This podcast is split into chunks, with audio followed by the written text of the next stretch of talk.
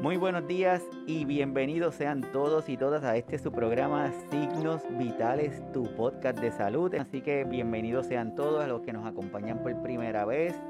Mi nombre es Iván Rodríguez Salud Colón, soy médico de familia y desde aquí le damos la más cordial de las bienvenidas. Hoy vamos a estar hablando sobre un tema que es sumamente interesante, es importante que se comunique, que se hable, que lo, que lo expresemos, lo vamos a hacer de una manera lo más honesta, lo más sincera, con mucho respeto, porque sabemos que esta es una situación que es otra de las pandemias que nos afectan a nivel mundial y para ello hoy tenemos un invitado de lujo que va a estar con nosotros disfrutando. Él se llama Pablo Daniel Acero.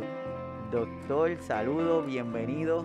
Hola Iván, un cordial saludo desde aquí, desde Bogotá, Colombia. Muchas gracias a ti por la invitación, por este espacio tan valioso para hablar en efecto de un tema que nunca pierde vigencia y un tema del cual necesitamos eh, hablar cada vez más para salir de ese tabú que es eh, la muerte por suicidio y pues siempre centrados en la prevención desde la esperanza. Muchas gracias. No, gracias a ti por estar con nosotros. El doctor Paulo Daniel Acero Rodríguez es psicólogo de la Universidad Nacional de Colombia, especialista en resolución de conflictos de la Universidad Javeriana. Es, tiene un máster en integración de personas con discapacidad de la Universidad de Salamanca formado en trauma y resiliencia Hebrew University of Jerusalem, es tanatólogo certificado de ISTEPA Puerto Rico, director ejecutivo de Tribunales Colpic, conferencista internacional, autor y coautor de más de 11 libros sobre duelo, resiliencia y el estrés traumático, miembro de American Academy of Experts in Traumatic Stress, miembro de Red Mundial de suicidología y presidente del Colegio de Psicólogos de Colombia. Así que estamos aquí de lujo, de lujo por tenerlo, doctor. Me gustaría conocer la situación de la pandemia, este resurgimiento de estos nuevos casos, esta variante Delta, entre otras, que son de preocupación. ¿Cómo lo ves? ¿Cómo tú ves la gente, cómo está manejando esta nueva variante?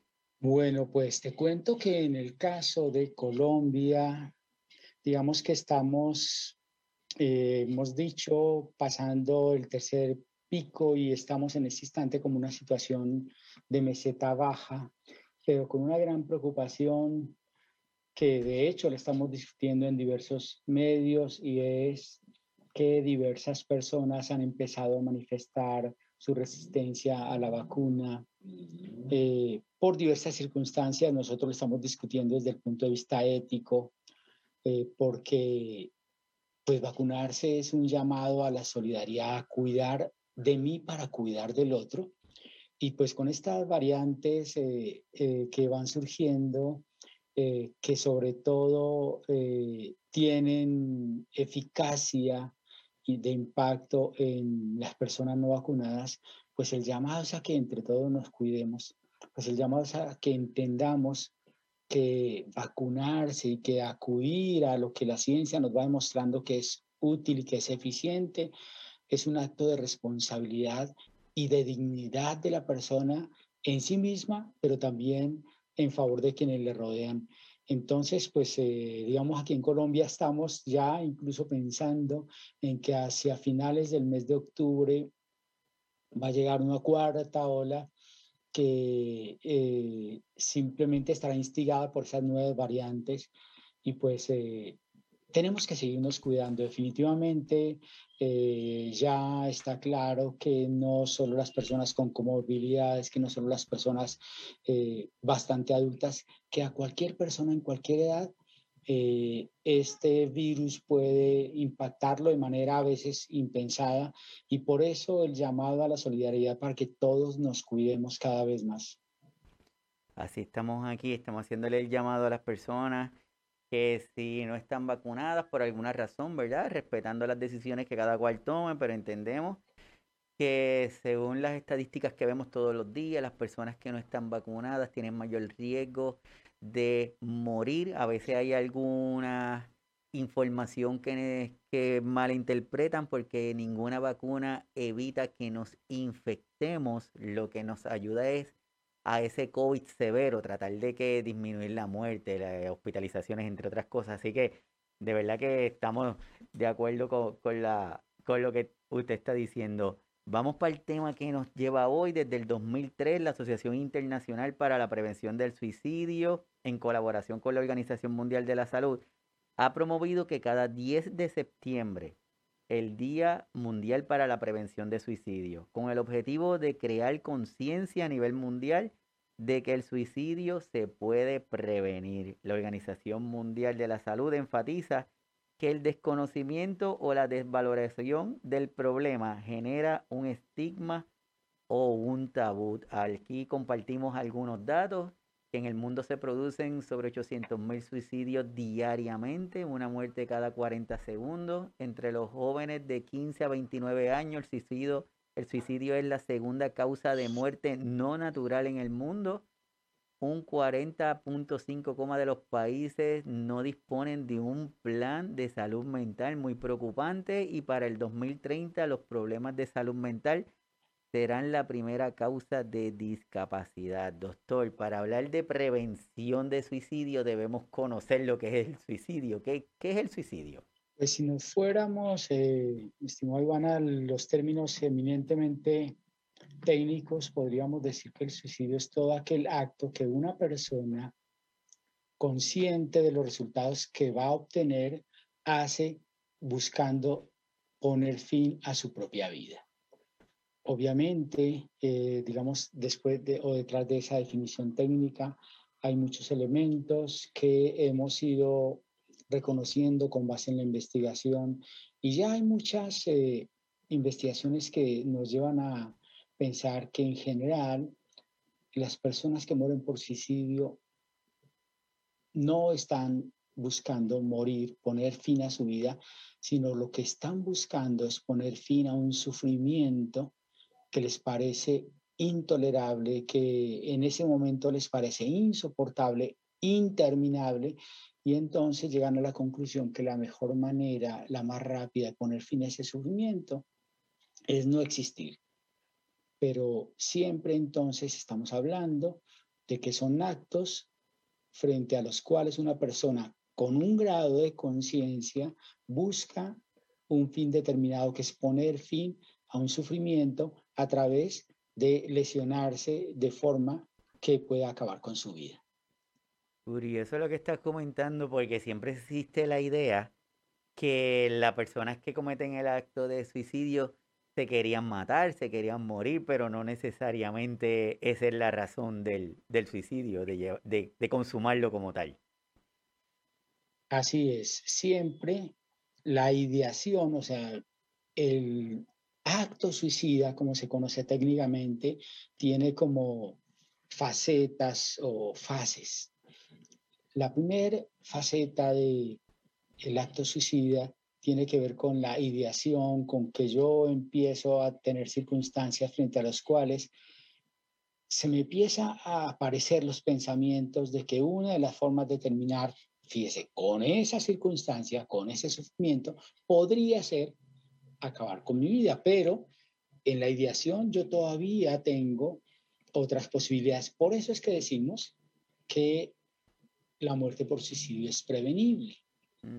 Porque si aparece en una circunstancia, si aparece una persona, si aparece una red de apoyo, si aparece alguien que pueda ayudarle a esa persona a disminuir esa sensación de sufrimiento, hasta ahí llegaría y simplemente quedaría en ideación. Hay otras personas que van un poco más allá y después de la ideación eh, hacen un intento suicida y en ese intento tal vez lo hacen irreflexivamente, etcétera, y se llama intento porque no siempre en esos casos las personas terminan falleciendo hasta que el tercer fase de la, de la conducta suicida es el acto suicida, es el acto en el cual la persona termina acabando con su vida. Pero cuando uno ve ese recorrido, uno se da cuenta que ese recorrido está plasmado por desesperanza, uno ve que ese recorrido está plasmado por sufrimiento y frente a la desesperanza y al sufrimiento sí podemos actuar. Por eso es que la, la intención de nosotros en el día de hoy, tenemos como el título de este conversatorio, Prevención del Suicidio, hablar para dar voz a la vida, porque como lo que dice el doctor, si logramos identificar alguna seña, algunas banderitas que en ocasiones se presentan, pudiéramos prevenir esta, esta finalidad de que, del suicidio. Y comparto algunos datos de aquí de Puerto Rico que dice, según las estadísticas del Departamento de Salud, el promedio de muertes por suicidio en la isla es de 296 por año. De enero a junio del 2021 se reportaron 91 suicidios, lo que representa un aumento de un caso en comparación con lo registrado durante el periodo anterior. Dentro de estas cifras, la mayor cantidad se encontraron en el grupo de jóvenes adultos de 25 a 29 años y entre 35 a 39 años. Y en su inmensa mayoría fueron hombres, 81 hombres y 10 mujeres. Doctor, esas estadísticas se comparan con tu realidad, es diferente. Eh, sí, fíjate que son muy cercanas, obviamente por el tamaño de esta población aquí son más crecientes. Las estadísticas más recientes que tenemos de Colombia, del Instituto Nacional de Medicina Legal, señalan que entre enero y julio de este año, aquí en Colombia fallecieron por suicidio 1.489 personas. Estamos hablando de más o menos siete cada día. Mm. Y una tragedia que compartimos, pero no solo Puerto Rico y Colombia, sino en general el mundo, es que cada vez más el rango de muerte por suicidio se encuentra en personas jóvenes entre eh, los 14 y 29 años. Eh, y pues tenemos que prestarle atención a eso. Pero aquí en Colombia, y una cosa que estamos llamando la atención es que durante los tres últimos años, dentro de esas estadísticas han habido niños muy pequeños. En este año, dentro de esas 1.489 personas que habían fallecido por suicidio hasta julio, hay siete menores de 11 años. De modo que eso debe, insisto, dolernos en el corazón a todos, pero también encender las alarmas y decir, todos los sistemas, sistemas de salud, sistema educativo y los sistemas familiares, debemos revisar qué es lo que no estamos haciendo bien, porque nos parece aterrador que un niño menor de 11 años ya esté pensando o esté pasando circunstancias en las que pueda pensar que la única salida es no vivir.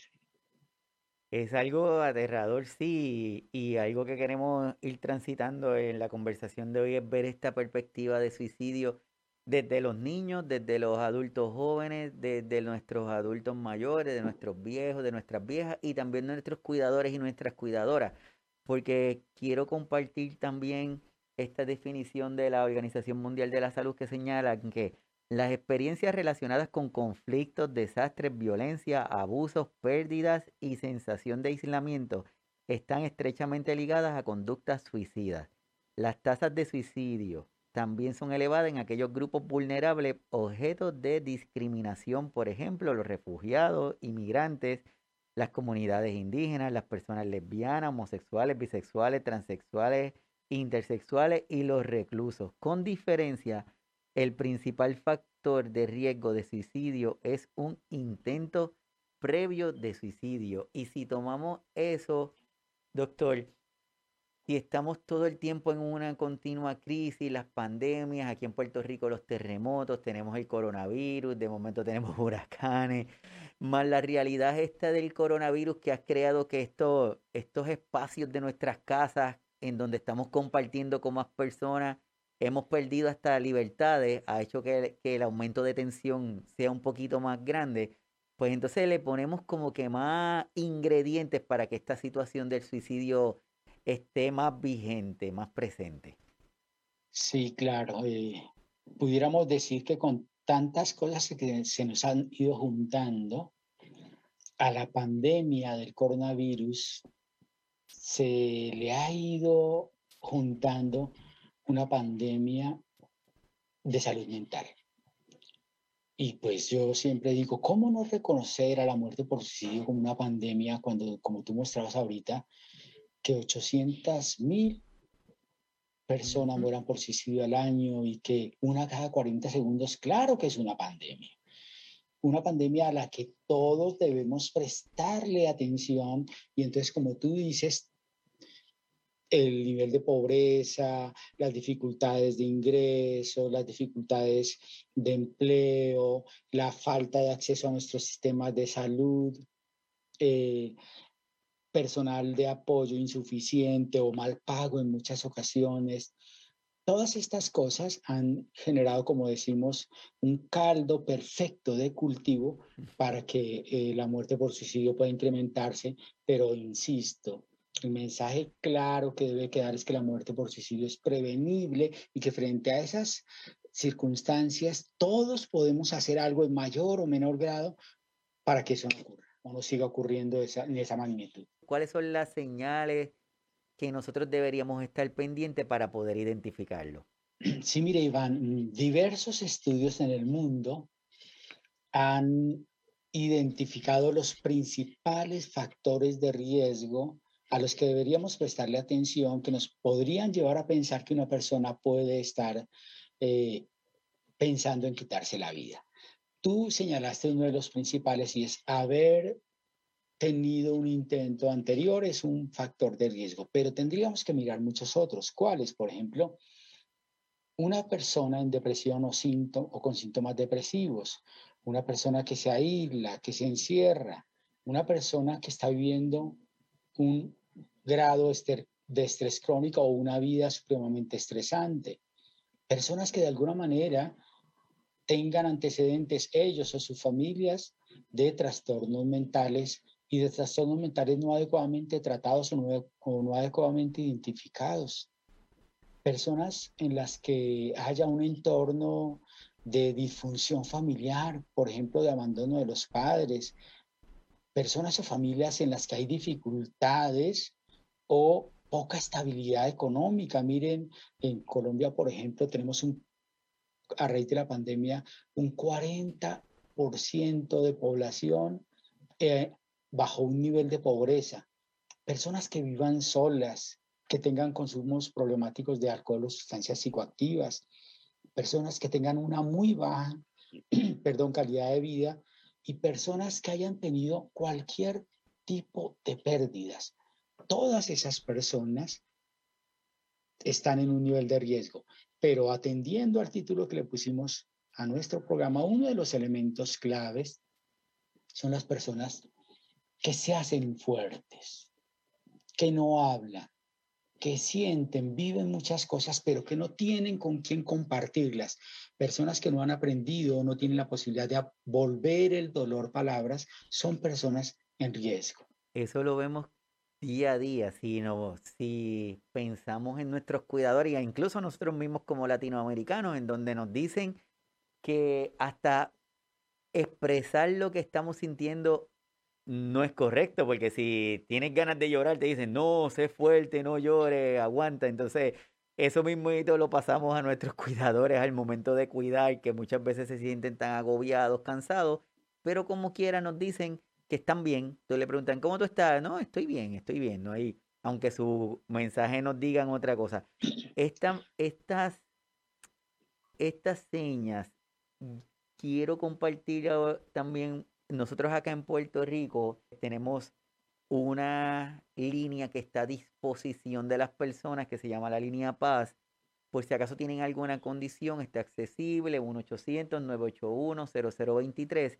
Y ahí ellos describen también algunas señales. Conozca las señales de peligro, como por ejemplo aquella persona que habla de morir o de matarse, de despedirse sin ninguna razón aparente, hacer preparativos para la muerte, regalar objetos preciados, cambios drásticos en el comportamiento, aislamiento, una tristeza constante, ansiedad extrema, abuso de alcohol y drogas, expresiones verbales de desesperanza, entre otros. Ahí, y esto de la pandemia, Pablo, yo digo que, que, como tú dijiste, prepara un caldo perfecto para esta situación, porque el aislamiento es parte de las instrucciones que nos han dado para cuidarnos de la pandemia. Pues por lo tanto, una persona que se está aislando por alguna otra razón lo podemos interpretar como es parte de esa protección que está haciendo. el uso, el acceso al alcohol, a drogas ha ido disminuyendo. Quizás ahora con la apertura que se está dando de nuevo, pues están volviendo. Pero aparte de eso, ¿qué, qué otra cosita, cómo podemos estar alerta de aquellas personas que son atípicas? Que es la famosa que nos dicen, si él era súper bueno y yo no sé por qué se mató, si ayer estaba haciendo chistes conmigo, ahí hay algo que nosotros podamos identificar. Sí, mira, eh, también, y pues no es para extender la sospecha, pero sí para prestar atención, que aquellas personas que aparentemente tienen una vida resuelta, esa vida que nosotros desearíamos, yo siempre pongo ejemplos que vale la pena recordar porque nos ayudan a entender el problema es, eh, en el mundo hemos tenido grandes tragedias con personas que todos juzgamos maravillosas. Pienso en Robin Williams, pienso en Anthony Bourdain, en Kate Spade. Personas cuyas vidas muchos de nosotros hubiéramos querido vivir, reconocimiento, ingresos laborales, no problemas económicos, y muy queridas por todos, pero terminaron muriendo por suicidio. Mm. ¿Cuál podría ser el factor común? Que detrás de esa faceta que los demás eh, elogian, cómo tú vives la vida de bien, cómo eh, tú le haces frente a tus dificultades, siempre tienes una sonrisa. Aquí en Colombia decimos, tenemos un dicho de que la procesión va por dentro. Y entonces, por eso, una de las cosas que tenemos que hacer es en muchas ocasiones atrevernos a tener eso que llamamos conversaciones difíciles y preguntarle, no como eh, una eh, situación social, ¿cómo estás? Hay un video, de hecho, que ahora circula en, justamente por estos días en prevención y es el de un joven que siempre que lo saludaban los demás, le preguntaban, ¿cómo estás? Y él, yo estoy bien, yo estoy bien yo estoy bien, hasta que por fin alguno de sus amigos va a su cuarto y le dices, pero es que tal cosa dice que no está bien, no, yo estoy bien, déjame solo, no, pero es que tal otra cosa, yo que te conozco, me dice que no estás tan bien, no, déjame que yo estoy bien, hasta que finalmente el amigo le dice, no, no estás bien, no estás bien, y él reconoce que en efecto no está bien. Entonces, voy a usar de nuevo las estadísticas que tú nos compartiste. Mira que tú nos compartiste que en el caso de Puerto Rico, por cada eh, mujer que muere por suicidio, hay ocho hombres que mueren por suicidio. En el caso de Colombia estamos en un 4 a 1 por cada mujer que pierde la vida por suicidio con cuatro hombres. ¿Por qué en la mayoría de casos en el mundo son más los hombres? Y una de las razones es que los hombres mueren más por suicidio porque son los que menos hablan, mm. porque se guardan las cosas, porque culturalmente se han obligado a ser fuertes en favor de otros, porque son los que dicen, yo no puedo desmoronarme. Y entonces por eso insistimos, ayudar a que las personas y hablar acerca de la muerte por suicidio y preguntar incluso directamente, ¿será que tú estás pensando en morir? ¿Será que tú estás considerando que te sientes como carga para tu familia? Hablarlo directamente y ayudar a que las personas lo pongan en palabras es una de las mejores formas de prevenir. Perfecto. Y eh, volvemos a los tiempos de pandemia, que eh, nuestros niños, nuestras niñas que están en los cuartos, que entendemos que los papás, a veces por esta nueva realidad esta pandemia, los tiempos de conversación han ido cambiando también y el niño está en el cuarto, está haciendo la tarea y asumen que él lo que está haciendo es la tarea, pero no se han dado un tiempito de evaluar si verdaderamente están haciendo la tarea. Eh, el, el Internet es maravilloso, pero también hay personas que lo utilizan para otros fines y se ha dado la situación de que hasta en algunos juegos de video han estado poniendo mensajes ahí subliminales y ha causado ciertos problemas. Así que yo creo que, es lo que tú dices. Es importante que nosotros estemos alertas y que no estemos asumiendo, que estemos pendientes para poder ayudar. Aquí le comparto otra información en donde nos dicen por qué los adultos, adultos mayores dan señas. Por lo que dicen, se sienten sin esperanza, se sienten una carga para otro, explícitamente expresa que, se, que quiere morirse o matarse, que no tiene razones para seguir viviendo, se sienten atrapados. Y Pablo, cuando nosotros tenemos un adulto mayor diciendo esas cosas, pues nuestra primera reacción es como que lo cancelamos, le decimos, no muchacho, no diga eso, pero no le preguntamos o no lo invitamos a que nos comparta por qué lo está diciendo. Exacto. Mira entonces, Iván, que una de las cosas muy importantes que tenemos que hacer no solo con los adultos, sino con todas las personas es validar las emociones. Y eso implica que nosotros hagamos, sobre todo aquí en este lado del mundo, en el lado occidente, tenemos muchas dificultades en lo que yo llamo educación emocional. Somos como analfabetas emocionales. Nos cuesta hablar de las emociones. Nos parece que si hablamos de las emociones es reflejar fragilidad. Y no es así. Entonces, uno de los ejercicios que tenemos que aprender a hacer es validar las emociones. Y validar las emociones implica que si alguien nos comparte que está triste, que está desesperanzado, que no ve salida, nosotros debemos cuidarnos, insisto, de no acudir rápidamente a esas frases de cajón. Pero si eres joven, si todavía tienes toda una vida por delante, si la vida es bella, eh, si, y, y, siempre es una forma, esa frase de cajón, de cortar la conversación no de ampliarla, no de profundizarla, sino de cortarla, porque esa conversación me pone a mí incómodo. Y entonces la forma de yo salvar esa incomodidad es acudir a esas frases de cajón. Entonces tenemos que ir haciendo ese aprendizaje, esa educación emocional, para que si alguien me dice, estoy triste, yo enseguida no me sienta obligado a quitarle la tristeza, sino que a donde le pregunta, cuéntame, ¿qué es lo que está ocurriendo? ¿Por qué te sientes triste?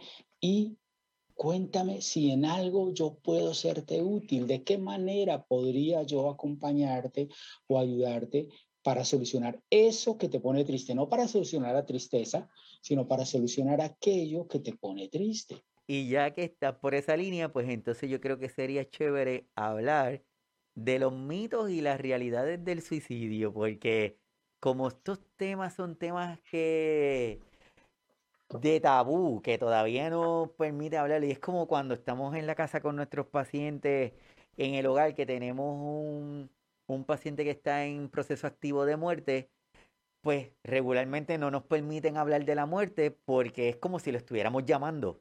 Entonces son temas que no se permiten. Pues a veces tenemos la impresión de que aquí es igual. Que si le preguntamos a la persona por el suicidio, es como si le estuviéramos invitando a suicidarse. Así que, Pablo, ¿qué tenemos en, esta, en ese mundo de los mitos y las realidades? Sí, eh, definitivamente en el campo de la suicidología se han ido identificando cada vez más eh, mitos que eh, hacen que no se le preste la atención debida a este fenómeno. Uno de ellos, por ejemplo, es que la persona que se quiere matar no lo dice no lo anuncia. Si alguien se quisiera matar, simplemente lo hace, punto. Pues no, el criterio científico es que de cada 10 personas que mueren por suicidio, mm, por lo menos 9 dijeron, dijeron de diversas maneras, manifestaron de diversas maneras el propósito o lo dejaron de entrever. Entonces, si una persona dice que está viviendo una circunstancia en la que ha pensado que la muerte es la mejor opción, preguntémosle de nuevo. Insistamos en acompañarle, en buscar apoyos, porque si algo te desborda, lo que necesitamos es que tú no te sientas sola, ven y buscamos apoyos.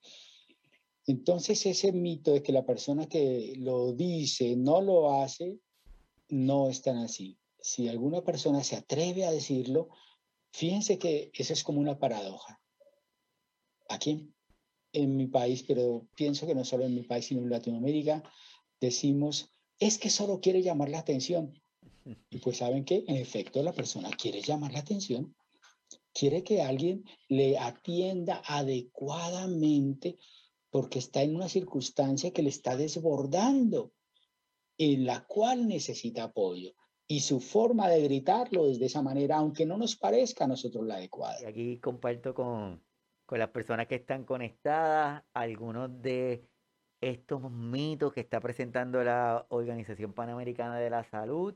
Por ejemplo, el que dice el doctor Pablo el primero, el mito, la mayoría de los suicidios suceden repentinamente sin advertencia previa. Y la verdad, dice, la mayoría de los suicidios han ido precedidos de signos de advertencia verbal o conductual. Desde luego, algunos suicidios se cometen sin advertencia previa, pero es importante conocer los signos de advertencia y tenerlos presentes. El otro dice, como mito, solo las personas con trastornos mentales son suicidas. ¿Qué tenemos ahí, doctor? Pues no, eh, la evidencia nos dice que eh, las personas que eh, padecen o que han sido diagnosticadas con un trastorno mental no necesariamente llegan al suicidio. No es necesario que haya una depresión para que alguien llegue a la muerte por suicidio. Obviamente, que son, eh, la enfermedad mental es un factor de riesgo, pero ahora que hablamos de factores, una persona que muere por suicidio no muere, no se suicida solo por un factor, sino por una confluencia de factores. Luego no basta con que una persona haya tenido un trastorno o un diagnóstico de trastorno mental para que eso le lleve a morir por suicidio, sino que a ese trastorno se le van juntando otras cosas, lo decíamos ahorita, la dificultad en acceso a los sistemas de salud, eh, no encontrar profesionales idóneos, no encontrar personas que les validen adecuadamente y, todas esas cosas que se van juntando son las que pueden llevar a que una persona haga un intento o un acto suicida. Compartimos otro de los mitos que ya el doctor lo había dicho, quienes hablan de suicidio no tienen la intención de cometerlo. Dice, quienes hablan de suicidio pueden estar pidiendo ayuda o apoyo. Un número significativo de personas que contemplan el suicidio presentan ansiedad, depresión y pueden considerar que carecen de otra opción. Por eso es importante preguntarle, no bloquearlos. Sí, hay, hay otros elementos, por ejemplo, que obviamente son mitos, que es como que la muerte por suicidio se hereda, mm. y no, está claro que no justamente ese trabajo que hacemos de prevención con los sobrevivientes, el trabajo de apoyo en duelo, es un trabajo de prevención porque sí, en efecto, eh, las personas cercanas están en riesgo, pero el suicidio no se hereda. No está demostrado que el suicidio se herede, aunque se pueden encontrar, obviamente, de acuerdo a muchos estudios, que varios miembros de una familia puedan estar eh, teniendo eventos relacionados con ansiedad o con depresión, etcétera, pero no está demostrado. Y pues otro mito bien importante es que solo los psiquiatras o psicólogos pueden prevenir el suicidio. No.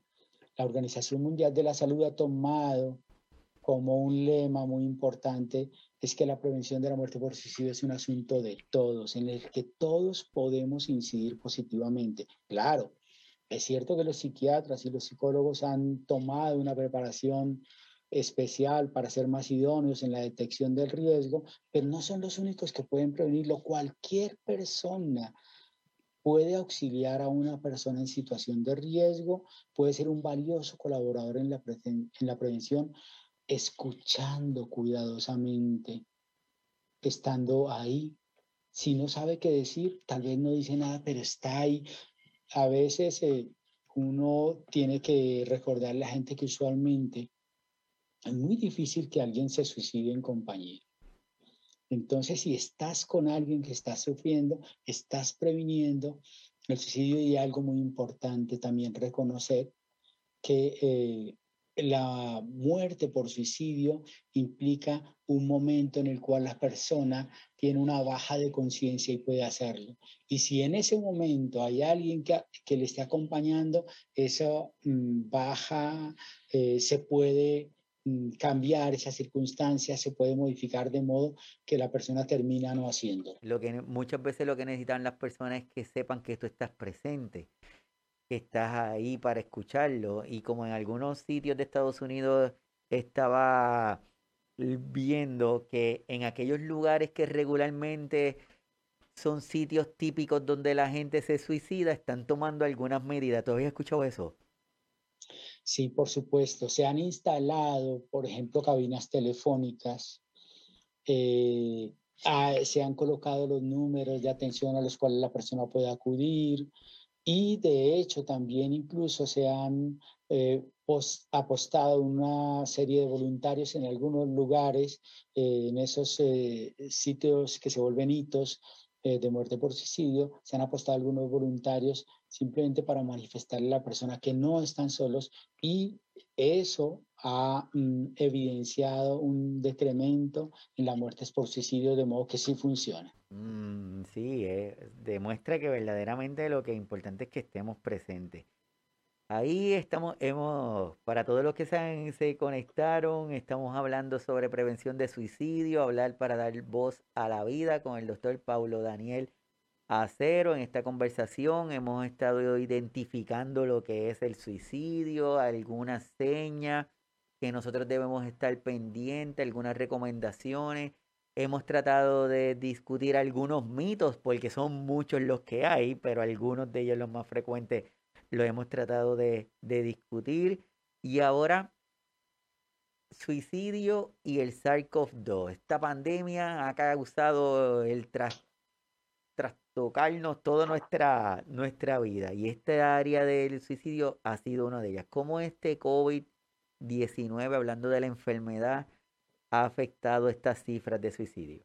Pues lo ha afectado, Iván, de diversas maneras y lo decíamos, un primer impacto que ha tenido el COVID-19 es que mm, la mayoría de nuestros gobiernos tomaron medidas extremas y una de esas medidas extremas fue acudir al aislamiento.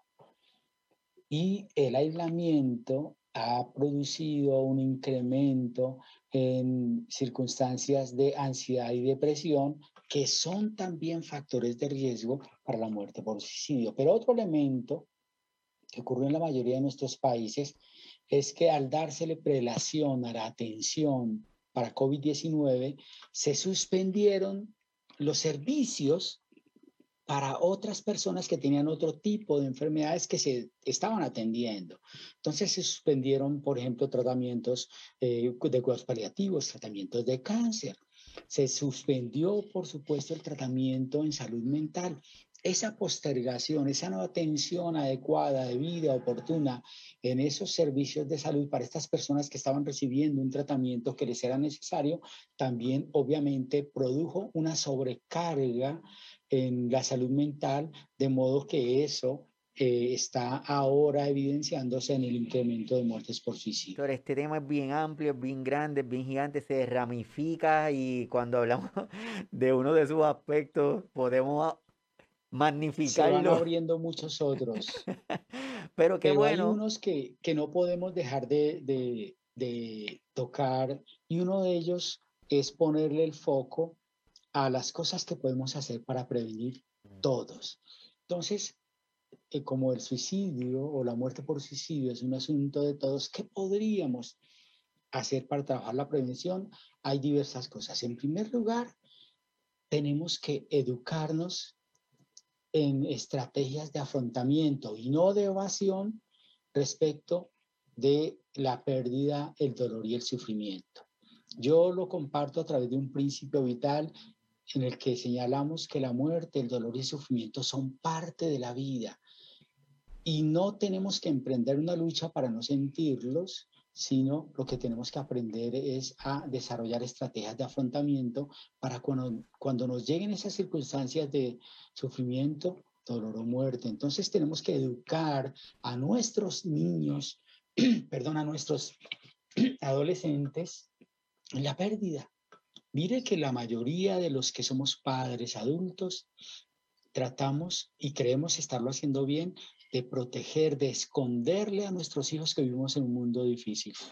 Y no estamos haciendo un buen favor. Lo que tenemos que hacer es enseñarle a nuestros niños, a nuestros adolescentes, a nuestros jóvenes, que cuando nos llegue una circunstancia a la vida de dolor, de muerte, de sufrimiento, tenemos recursos que podemos desplegar para hacerle frente sanamente a esas circunstancias. Esa es una parte muy importante de la prevención.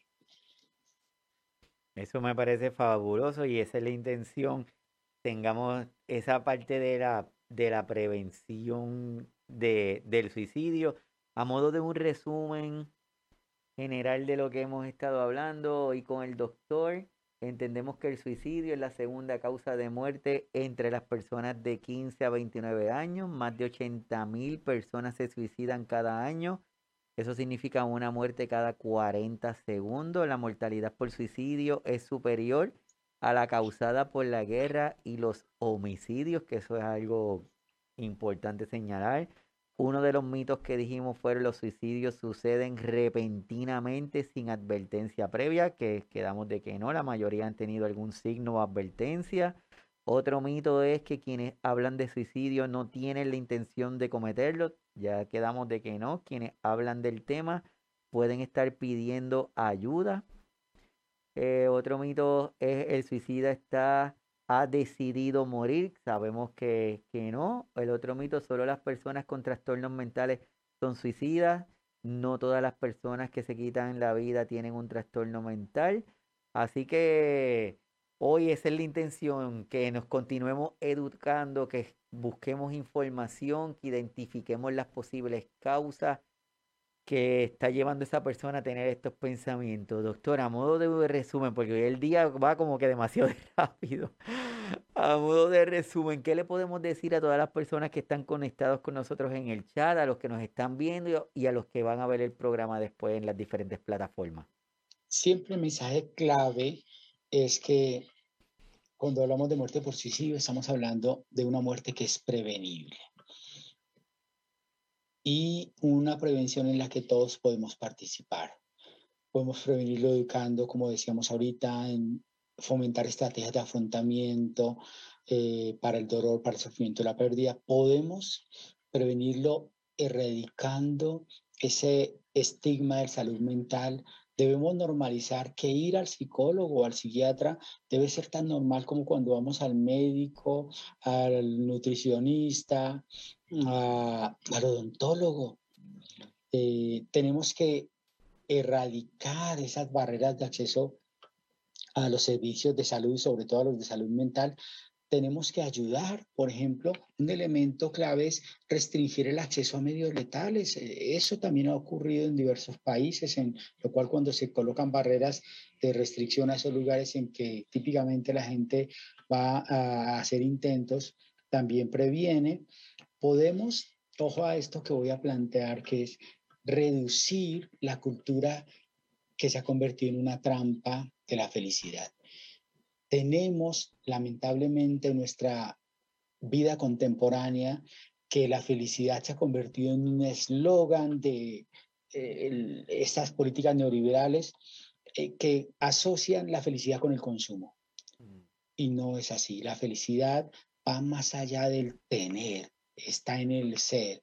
Y entonces tenemos que eh, atacar esas trampas de la felicidad. Serán más felices en cuanto más tengas. Mire que ya en el año pasado, Iván, yo tuve la oportunidad de hacer un curso con la Universidad de Yale que se llama eh, La ciencia del bienestar. Y a través de diversas investigaciones se eh, demostró que si tú tienes unos ingresos que eh, satisfacen tu vida y eh, tienen más ingresos, esos mayores ingresos no aumentan más tu felicidad. Al contrario, pueden convertirse en elementos estresantes por los cuales tú le quitas bienestar a tu vida. Eh, la compañía de las personas es muy importante. Entonces, fíjense que estamos trabajando en la esencia. De nuevo, miren que el estatus y los hartos cargos no aumentan de felicidad. Entonces, tenemos que poner en discusión esa aparente trampa de la felicidad en que nos hemos metido, en que el tener está por encima del ser. a veces pensamos que mientras más se tenga, mejor. Incluso, Pablo, este, en estos tiempos de hoy día donde la tecnología ha avanzado tanto, está esta necesidad de la inmediatez que antes uno tenía que esperar, pero ahora yo quiero conocer un dato, solamente le aprieto un botoncito y ya tengo mucha información. Entonces lo traducimos o lo queremos llevar a todos los aspectos de nuestra vida. Y eso pues regularmente no es así. Incluso hasta para las enfermedades. A veces hay personas que tienen alguna alteración de salud y quieren un medicamento que inmediatamente le quite lo que le está pasando cuando a veces es cuestión de uno manejarse. También quiero presentarle a las demás personas, a los que están conectados, que el doctor Pablo Daniel Acero es creador de varios libros, tiene un libro, el último, La Estrategia de la Ostra, y me gustaría, Pablo, que si nos puedes comentar algo del libro. Mira, eh, pues va en línea con lo que estaba comentando anteriormente. Eh, ese título de la estrategia de la ostra lo colocamos porque nos dimos a la tarea de investigar cómo se producen las perlas. Y la historia es que todas las perlas tienen su origen en una circunstancia de sufrimiento de la ostra. La ostra, eh, con, a través de esa piel tan sensible, se ve impactada por un grano de arena, por un objeto que ingresa en su cuerpo y que causa un enorme dolor y un sufrimiento. Pero ¿qué es lo que hace la ostra? Con mucha paciencia, con mucha tranquilidad, en un proceso que se ha documentado durante entre seis meses y cuatro años, va recubriendo ese objeto con una eh, sustancia eh, que es parecida al nácar y una capa y otra capa y otra capa. Y cada una de esas capas son las que al final representan esa perla que demuestra que el dolor puede transformarse en algo maravilloso. Y acaban de pasar los Juegos Paralímpicos, mm. en los cuales yo creo que muchos de nosotros nos vimos retados viendo personas que afrontaron diversas circunstancias, quedaron en diversas condiciones de incapacidad por accidentes o de nacimiento, etcétera, y con paciencia vieron que la vida tenía sentido a pesar de. Nosotros tenemos ese reto y mira esos ejemplos de vida a los cuales podemos acudir para señalar que siempre, como decía Víctor Frankel, la vida tiene un sentido que nosotros construimos. Así es, así es.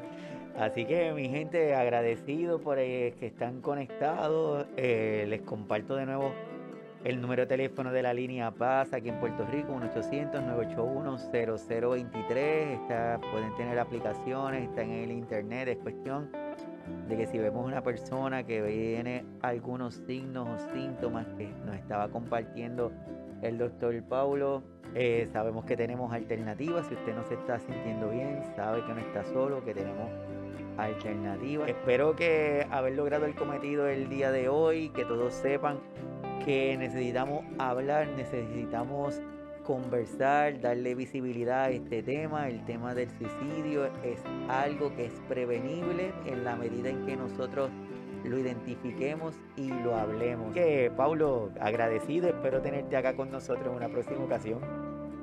Eh, siempre, siempre un gusto. Miren que eh, la pandemia nos ha traído algo bueno y es poder sentirnos un poco más cercanos a pesar de la distancia. Que lo decía el gran García Márquez, que en Iberoamérica eh, crecimos presos del amor mediado a través de lo físico, pero hemos aprendido con la pandemia y ojalá así lo hagamos, que podemos conectarnos así estemos a kilómetros de distancia. Un abrazo y pues siempre ahí en la disposición muchísimas gracias, muchísimas gracias. Así a todos los que nos acompañan, pendientes, el sábado que viene tenemos otro, otro programa sumamente especial. Este próximo 21 de septiembre es el Día Mundial del Alzheimer, por lo tanto el sábado 18 tenemos un episodio especial en donde estaremos conversando sobre la condición del Alzheimer. Vamos a tratar de darle otro, otro giro, pero así que estén pendientes para esa actividad. Desde aquí, desde Puerto Rico, agradecido con todos los hermanos de Colombia, de Bogotá, de México, de Centroamérica que se conectan con nosotros, de Puerto Rico, Estados Unidos, España. Todos los que se conectan buscando la ayuda, espero que nuestros cuidadores, nuestras cuidadoras, esta información les sea de utilidad también. Que que todos se cuiden y el próximo sábado nos vemos aquí. Así que hasta el sábado, se cuidan mucho. Hasta luego, un abrazo. Bye, se cuidan.